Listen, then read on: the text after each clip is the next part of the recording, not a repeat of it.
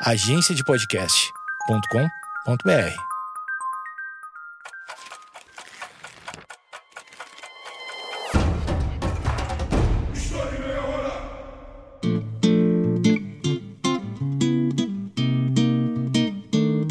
Qual foi a maior revolta popular da história brasileira? Como que as camadas mais baixas participam da política? Essas são apenas algumas perguntas que podemos nos fazer quando estudamos com mais atenção o que foi a cabanagem, um dos principais movimentos populares do Brasil e que aconteceu durante o chamado período regencial, um dos momentos mais conturbados da nossa história. O episódio de hoje está dentro de uma espécie de série onde eu explico com mais detalhes cada uma das revoltas que aconteceram no Brasil durante o período regencial, entre 1831 a 1840. O meu objetivo aqui hoje é fazer um panorama bem completo desse período e mostrar de que forma alguns debates podem ser feitos envolvendo esse fenômeno. Como sempre, eu quero lembrá-los que eu baseio meu conteúdo em fontes e em autores confiáveis, que você pode e deve consultar na descrição do episódio. A primeira coisa que precisamos fazer aqui hoje é conhecer melhor a região em que aconteceu a revolta que ficou conhecida como cabanagem. Esse levante popular contra o governo brasileiro se deu na província do Grão-Pará, parte da região onde hoje fica o estado do Pará. E eu digo parte porque o Grão-Pará compreendia um território bem maior no norte do Brasil, chegando a integrar os atuais estados do Amazonas, Pará, Amapá, Roraima, Maranhão e Piauí. Ou seja, estamos falando de um território muito extenso. Eu preciso fazer um histórico dessa região bem competente, porque infelizmente existem algumas regiões do nosso país que são deixadas de lado em comparação a outros territórios. E por isso acabamos sabendo pouco sobre a formação de algumas regiões e o seu impacto na história nacional. O nome Pará tem origem no termo Pará, que significa rio-mar na língua tupi-guarani, porque era assim que os indígenas se referiam ao braço direito do rio Amazonas, que aumentava o seu nível quando as águas se encontravam com o rio Tocantins. O rio crescia tanto que não dava para ver a outra margem, dando a impressão de que eles estavam olhando para o mar e não para um rio. Os portugueses chamaram o território recém-ocupado de Terra de Feliz Lusitânia e em seguida esse nome foi substituído pelo Grão-Pará, que significa Grande Rio-Mar. Anos mais tarde, ele se tornou apenas Pará. Por mais que tenham sido os portugueses que tenham colonizado o Brasil durante o século XVI, a ocupação europeia na região se desenvolveu mais com as invasões holandesas e inglesas, que estavam atrás de sementes de urucum, guaraná e pimenta. Em 1616, os portugueses fundaram o Forte do Presépio, ponto de partida da construção da cidade de Belém, que na época era conhecida como Santa Maria de Belém do Grão-Pará. A geografia daquela região era bastante complicada, com matas densas e um relevo que não era convidativo para exploração. Para que os grupos de europeus conseguissem se instalar na região, além de vencer os desafios impostos pela natureza, eles precisaram enfrentar a oposição guerreira dos indígenas locais. Em 1621, foi criado o Estado do Grão-Pará e Maranhão, com capital em São Luís, com uma jurisdição autônoma em relação à administração do restante do Brasil, que tinha como capital Salvador. O objetivo com a fundação desse governo era aproximar Portugal com essa parte da colônia. E molecada, esse é um ponto que eu preciso que fique muito bem entendido para vocês. O Grão-Pará vai ter relações muito próximas com Portugal, e ao longo do episódio vamos perceber quais serão as consequências disso. Além desse fator político, existia também uma motivação econômica, que era o incentivo para a coleta das chamadas drogas do sertão, além do cultivo da cana, algodão, café e cacau, fora a vinda de colonos portugueses para essa região. Em 1637, uma expedição comandada por Pedro Teixeira partiu de Belém até chegar a Quito, no Equador. ao voltar, tomou posse em nome de Portugal de todas as terras na margem esquerda do rio Napo até o Oceano Atlântico, ou seja, quase toda a Amazônia. Nas décadas seguintes, os portugueses exploraram os principais afluentes do Amazonas, devido à procura das chamadas drogas do sertão, que basicamente eram a canela, a baunilha, o cravo, o urucu e o cacau. Sertanejos, religiosos e tropas de guerra contratadas para vencer a resistência dos indígenas ou escravizá-los subiam e desciam rios, montando feitorias, explorando a floresta em um esforço que resultaria mais tarde em uma ocupação efetiva da região. Na segunda metade do século XVIII, em 1755, foi criada a Companhia Geral do Comércio do Grão-Pará e Maranhão com a chegada de pessoas escravizadas vindas do continente africano, após existir uma proibição da escravização dos indígenas da região. A Companhia Geral recebeu não só privilégios, como o monopólio por 20 anos do tráfico de pessoas escravizadas e do transporte naval de todas as mercadorias do lugar. Com essa medida, Portugal estava evitando o contrabando e a sonegação de impostos para a coroa. Esses privilégios eram dados aos portugueses, e não demorou muito para que uma reação da elite local contra esses estrangeiros se instalasse no Grão-Pará e Maranhão.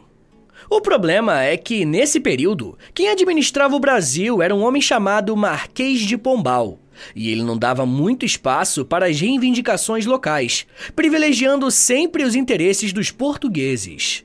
Essa estratégia administrativa surtiu efeito, e navios abarrotados de arroz, algodão, cacau, gengibre e madeira saíam do norte do Brasil em direção a Portugal. Esse protagonismo do Grão-Pará e Maranhão só não durou mais tempo por conta de uma mudança de governo em Portugal, que se iniciou após a morte de Dom José, o rei dos lusitanos. Sua sucessora, Dona Maria I, implementou uma série de reformas políticas que iam em oposição ao que Marquês de Pombal fez no Brasil e a companhia que uniu Grão-Pará e Maranhão foi desfeita. Apesar de um breve enfraquecimento da economia do Grão-Pará, em 1807 a província era responsável por 19% do número total de exportações para Portugal. Dessa forma, a província do Grão-Pará entrou no século XIX como uma região que era relativamente rica, mas que tinha uma população empobrecida, formada por pessoas escravizadas da África e indígenas. E tinha também uma elite insatisfeita com a forma que a metrópole portuguesa estava administrando essa região. Esse era o cenário perfeito para existir uma revolta popular contra o governo.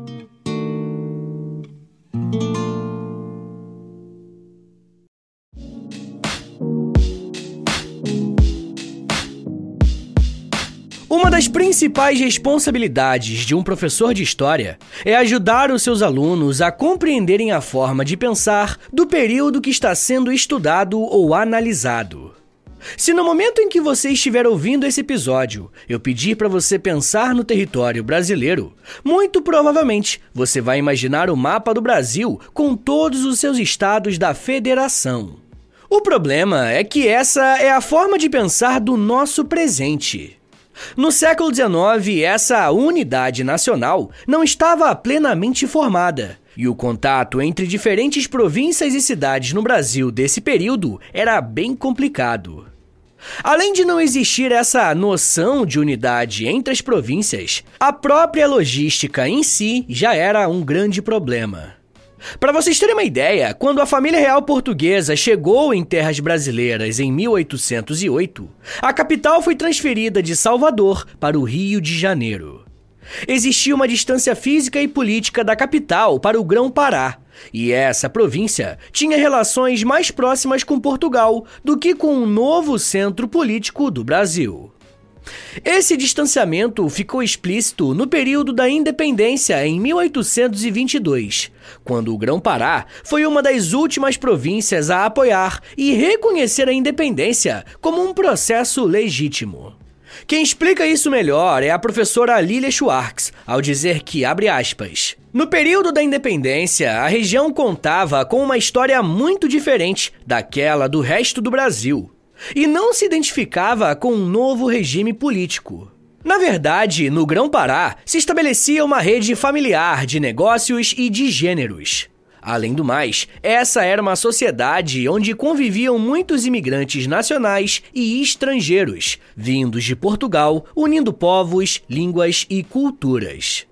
Por fim, a relação comercial se fazia diretamente com a metrópole, e não havia por que demonstrar lealdades a um governo que lhe era, até então, desconhecido. Fecha aspas. Esse trecho é muito importante, porque a professora Lilia está apontando que, mesmo após a independência, o governo imperial de Dom Pedro I era estranho à província do Grão-Pará. Isso quer dizer que a relação do governo brasileiro com essa parte do território não era nem um pouco afinada. Para complicar ainda mais a situação, na época da independência, os políticos do Grão-Pará estavam extremamente ressentidos com o governo, por conta da falta de participação representativa nas decisões do novo país. Uma das reclamações era a respeito das taxas pesadíssimas contra as exportações do Grão-Pará. Essa relação entre o Grão-Pará e o novo governo brasileiro só ficou mais complicada a partir de 1831, quando Dom Pedro I abdicou ao trono para que o seu jovem filho Pedro de Alcântara assumisse o seu posto. Só que a essa altura, o Pedro tinha apenas 5 anos de idade e ele não tinha a menor condição de governar o Brasil. A partir de então, temos o início de um período conhecido como período regencial, em que alguns políticos governariam o Brasil, enquanto o jovem Pedro de Alcântara não atingisse a idade mínima para ser coroado imperador. Para as províncias, na prática, o que mudaria era que os regentes, que eram os políticos que governavam o Brasil nesse período, nomeariam os governadores para cuidar da política local.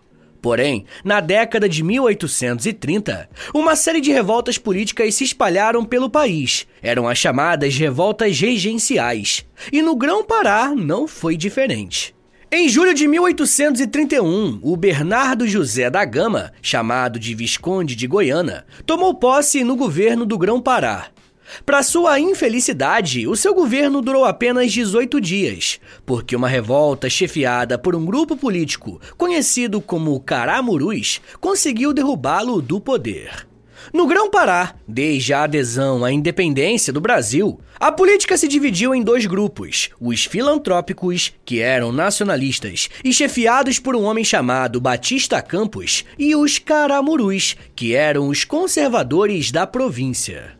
Após a derrubada do governo da província, novos motins aconteceram e governadores nomeados pelo governo regencial enfrentavam o problema de se equilibrar em uma corda bamba para agradar os dois partidos.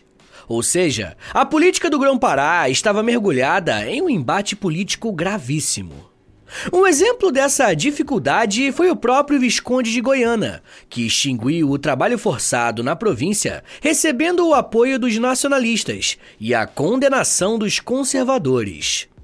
Após a deposição do seu governo, quem assumiu foi Batista Campos.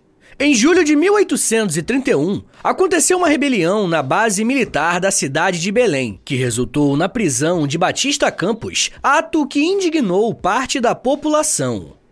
A nomeação do desembargador José Mariani, no dia 12 de dezembro de 1832, para o governo do Grão-Pará, foi recebida com festa pelo partido Caramuru, que começou a hostilizar mais do que nunca os seus adversários.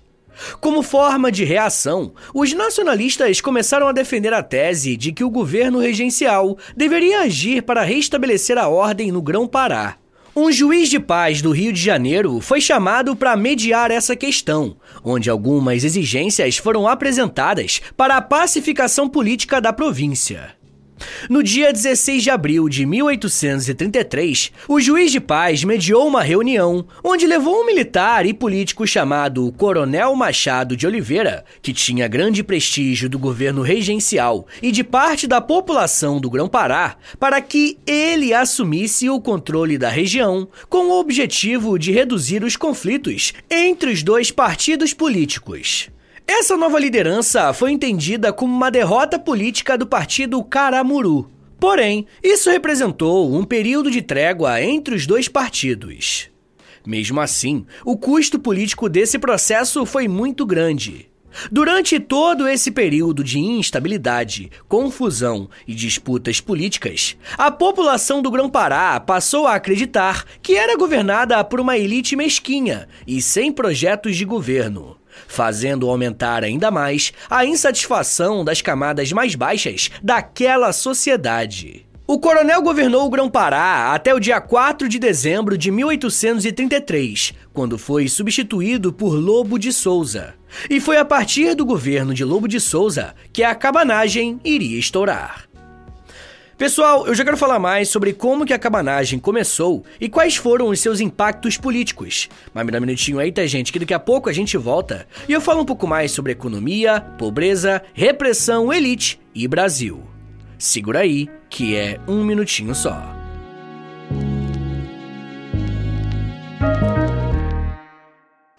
Fala pessoal, tô passando aqui rapidinho para avisar vocês que se você se torna um apoiador do podcast, você recebe acesso a mais de 140 episódios exclusivos que você pode ouvir no aplicativo do Apoia-se. E toda semana eu publico um novo episódio exclusivo lá para vocês. E dependendo do nível do apoio que você assinar, você também recebe acesso ao Clube do Livro do História em Meia Hora e ao Close Friends lá no Instagram, onde eu publico diariamente curiosidades históricas. Então é isso, assine o apoia.se barra História em Meia Hora para você receber um monte de conteúdo exclusivo e ajudar o meu trabalho a continuar de pé.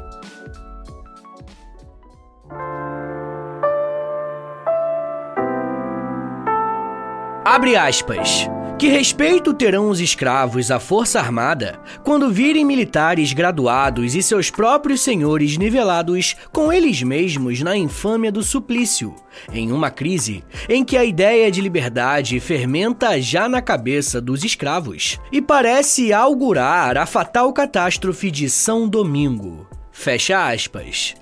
As palavras que você acabou de ouvir fazem parte de um discurso de um líder político no Grão-Pará, chamado Romualdo de Seixas, levantando um questionamento importante a respeito de uma possível revolta na província.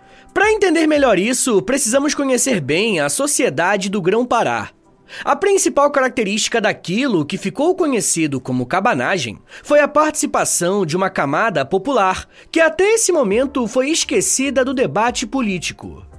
Quando o Brasil se tornou independente, as estruturas econômicas não mudaram e as péssimas condições de vida da maior parte da população do Grão-Pará se mantiveram no mesmo nível.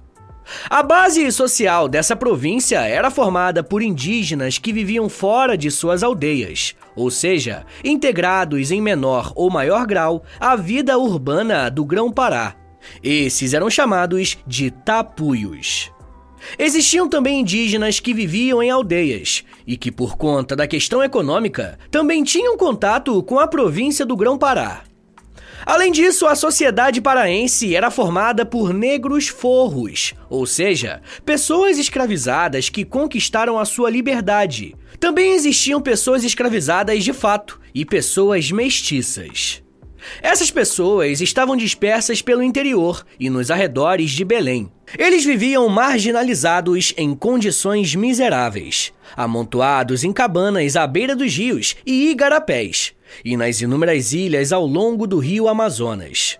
Essa população, conhecida como cabanos, era usada como mão de obra em regime de semi-escravidão pela economia da província. Normalmente eram usados na exploração das drogas do sertão. Algumas vezes também eram utilizados para extrair madeira e utilizados na pesca. Em 1833, o Grão-Pará tinha 119 mil habitantes, sendo que 32 mil eram indígenas e 29 mil eram pessoas escravizadas. A maioria mestiça, que era uma miscigenação de indígenas, negros e brancos, chegava a 42 mil. A minoria totalizava 15 mil brancos, dos quais mais da metade eram portugueses. Desde a independência do Brasil, o povo exigia a formação de um governo popular chefiado por uma liderança local, Porém, o governo imperial colocava pessoas de confiança que agiam de forma violenta contra essa população, gerando várias ondas de repressão. Em um levante popular em 1823, o governo imperial matou 300 pessoas. Ao invés de garantir uma normalidade, o governo conseguiu apenas aumentar a oposição contra ele. Essa era a condição social da população carente do Grão-Pará, e com a disputa política do início da década de 1830, as coisas só pioraram. Quando o governador Lobo de Souza estava no poder, chegou do Maranhão ao Grão-Pará o jornalista Vicente Ferreira de Lavor Papagaio, a pedido de Batista Campos, para fundar um jornal de oposição à presidência da província, intitulado Sentinela Maranhense, na Guarita do Pará.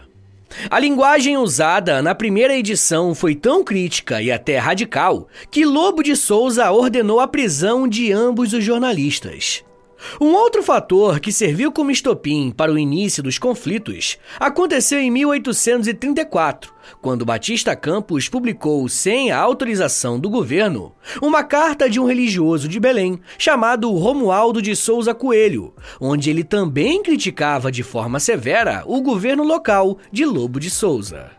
A essa altura, Batista já era entendido como um representante dos interesses do povo. Ao ser perseguido, ele precisou se refugiar na fazenda de um homem chamado Félix Clemente Mauscher, onde se reuniram com outro jornalista chamado Eduardo Angelim e outras lideranças locais conhecidas como Irmãos Vinagre que eram lavradores membros das camadas mais baixas da sociedade paraense. Em seguida, reuniram um contingente de rebeldes na fazenda, porque foram informados que seriam atacados por tropas governistas, mas conseguiram abandonar a fazenda a tempo. Mesmo com essa fuga inicial, as tropas de Lobo de Souza, no dia 3 de novembro, mataram Manuel Vinagre e prenderam Félix Clemente Mauscher e mais alguns revoltosos, o que aumentou ainda mais a raiva de muitos cabanos. No dia 7 de janeiro de 1835, Clemente Mauscher foi libertado, e na madrugada desse dia, cabanos liderados por Francisco Vinagre e Félix Clemente Mauscher invadiram e conquistaram o quartel e a sede do governo de Belém. Nesse episódio, eles assassinaram Bernardo Lobo de Souza e nomearam Francisco Pedro Vinagre como comandante das armas da cabanagem. Félix Clemente Mauscher foi nomeado como presidente do Grão-Pará e juntos decidiram se apoderar de todo o material bélico da província. Félix era um fazendeiro, mas o Vinagre era um membro e representante direto dos cabanos e que agora estava no poder. Porém, esse governo cabano não durou muito tempo uma vez que o presidente Félix Clemente Mauscher estava mais alinhado com os interesses da elite, já que ele mesmo era proprietário de terras. Mas ele foi deposto pela população no dia 19 de fevereiro de 1835 e considerado traidor do movimento por apoiar as exigências do governo imperial. Isso aconteceu porque Francisco Vinagre, o jornalista Eduardo Angelim e os cabanos pretendiam se separar desse grupo ligado à elite. O rompimento realmente aconteceu quando Malcher solicitou a prisão de Eduardo Angelim, resultando em um sangrento conflito entre os dois lados, que resultou na vitória de Francisco Vinagre. Clemente Malcher foi assassinado por um cabano e o seu cadáver foi arrastado nas ruas da cidade. Assim, Francisco Vinagre assumiu como governador do Grão-Pará, por conta de sua participação ativa na conquista de Belém. Nesse período, a Igreja Católica tentava intervir no governo, buscando um período de pacificação. O clero propagandeava que os cabanos eram seres divinos enviados para proteger os menos favorecidos, e assim, Francisco Vinagre aceitou entregar pacificamente o governo ao português Manuel Jorge Rodrigues, em troca de anistia aos revoltosos. Os revolucionários descontentes, não confiando no cumprimento do acordo, não se desarmaram e fugiram para o interior. Como previsto, Jorge Rodrigues não cumpriu o acordo de pacificação e anistia e solicitou a prisão de Francisco Vinagre. Os cabanos ficaram indignados e reorganizaram as suas tropas, que, sob o comando de Antônio Vinagre e Eduardo Angelim, atacaram novamente a cidade de Belém no dia 14 de agosto. Após nove dias de conflito, mesmo com a morte de Antônio Vinagre, os cabanos conseguiram retomar a capital.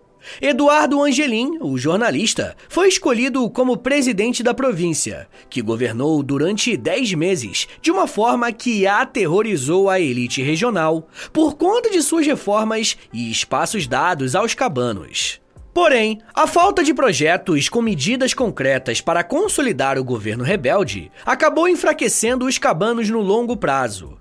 Percebendo isso, o governo regencial do Império reagiu e nomeou no mês de março de 1836 o militar português Francisco José de Souza Soares de Andréa como o então novo presidente do Grão-Pará e autorizou a guerra contra os cabanos.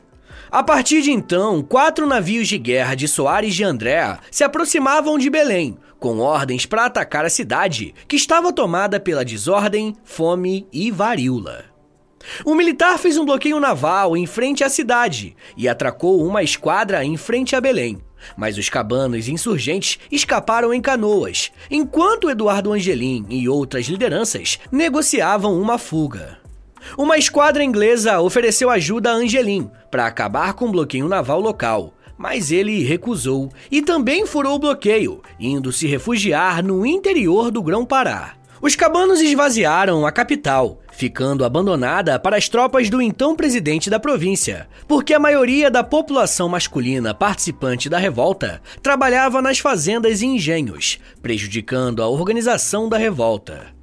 O representante do governo brasileiro acreditou que, mesmo foragido, Angelim seria uma ameaça e determinou que as tropas do governo o perseguissem. Em outubro de 1836, embrenhado na mata, acompanhado de sua esposa, Angelim foi capturado e feito prisioneiro na Fortaleza da Barra, até ser levado para Fernando de Noronha. A instabilidade assombrou os fazendeiros e engenhos, que foram afetados pela falta de mão de obra, uma vez que os cabanos tinham participado das revoltas e se refugiado no interior do Grão-Pará. Uma das saídas encontradas por esses fazendeiros foi mudar a forma que o transporte de mercadorias eram feitas, passando a usar cavalos. Esses fazendeiros contaram com o apoio de elites de outras regiões, que eram a favor do controle imperial português em Belém, e assim, doaram muitos cavalos aos proprietários para que eles não perdessem as suas propriedades em uma eventual crise econômica. A revolta, que ficou conhecida como cabanagem por conta da participação dos cabanos, não acabou com a prisão de Eduardo Angelim. Os cabanos que se encontravam na selva lutaram até 1840, até serem completamente exterminados. A rebelião dos cabanos foi muito grande. Tinha avançado pelos rios da Bacia Amazônica e do Mar Atlântico, chegando às fronteiras do Brasil, ficando próximos do litoral norte e nordeste. Por conta da continuidade da luta dos empobrecidos, o governo representante do império respondeu com muita violência, causando verdadeiros massacres.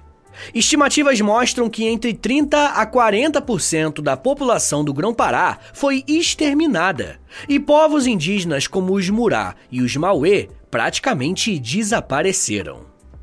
Em 1840, o governo imperial conseguiu reprimir todos os revoltosos usando o recurso da violência.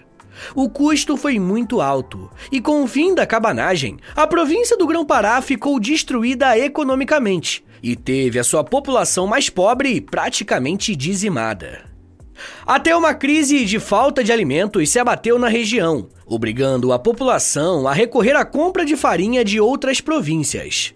Bom, a política estava mais uma vez estável, sob a autoridade do governo central, mesmo que sobre o sangue de milhares de indígenas, negros e pessoas empobrecidas. Pessoal, eu quero recomendar três episódios que estão aqui no feed do História Meia Hora, porque eu acho que vão servir como um ótimo complemento para esse episódio que você acabou de ouvir, beleza? O primeiro se chama Monarquia Brasileira, o segundo se chama Revoltas Regenciais e o terceiro é chamado Revolta dos Malês. Pessoal, agora bora fazer aquele resumão de um minutinho para você relembrar tudo que você aprendeu hoje. Vamos lá. Quando falamos em cabanagem, precisamos olhar primeiro para a região da província do Grão-Pará, que tem uma história peculiar em relação às outras províncias brasileiras. No Grão-Pará, a proximidade política estava muito mais alinhada a Portugal do que outras regiões do próprio Brasil. Isso gerou uma dificuldade em criar uma identidade nacional, e o Pará foi o último território a aderir à independência do Brasil. A principal característica social dessa localidade era a grande quantidade de pessoas empobrecidas, compostas por pessoas negras escravizadas, pessoas negras livres, indígenas e pessoas mestiças, que eram conhecidas como cabanos. Essa população via de forma distante brigas e disputas políticas, e esse cenário se radicalizou durante o período regencial. Em 1835, uma revolta com participação dos cabanos se iniciou, conseguindo até tomar o poder do Grão-Pará. Nos anos seguintes, o governo central lidou com muita violência a essa revolta, que tinha caráter popular. E após cinco anos, boa parte desses cabanos foi dizimada, colocando fim a esse levante. Por vezes, a história da cabanagem é entendida como a primeira revolta genuinamente popular da história do Brasil. Mas as classes médias também protagonizaram levantes importantes, inclusive durante o mesmo período regencial, como foi o caso da Sabinada, que ocorreu na Bahia e tinha como objetivo fundar uma república local. Mas isso já é um papo para uma outra meia hora.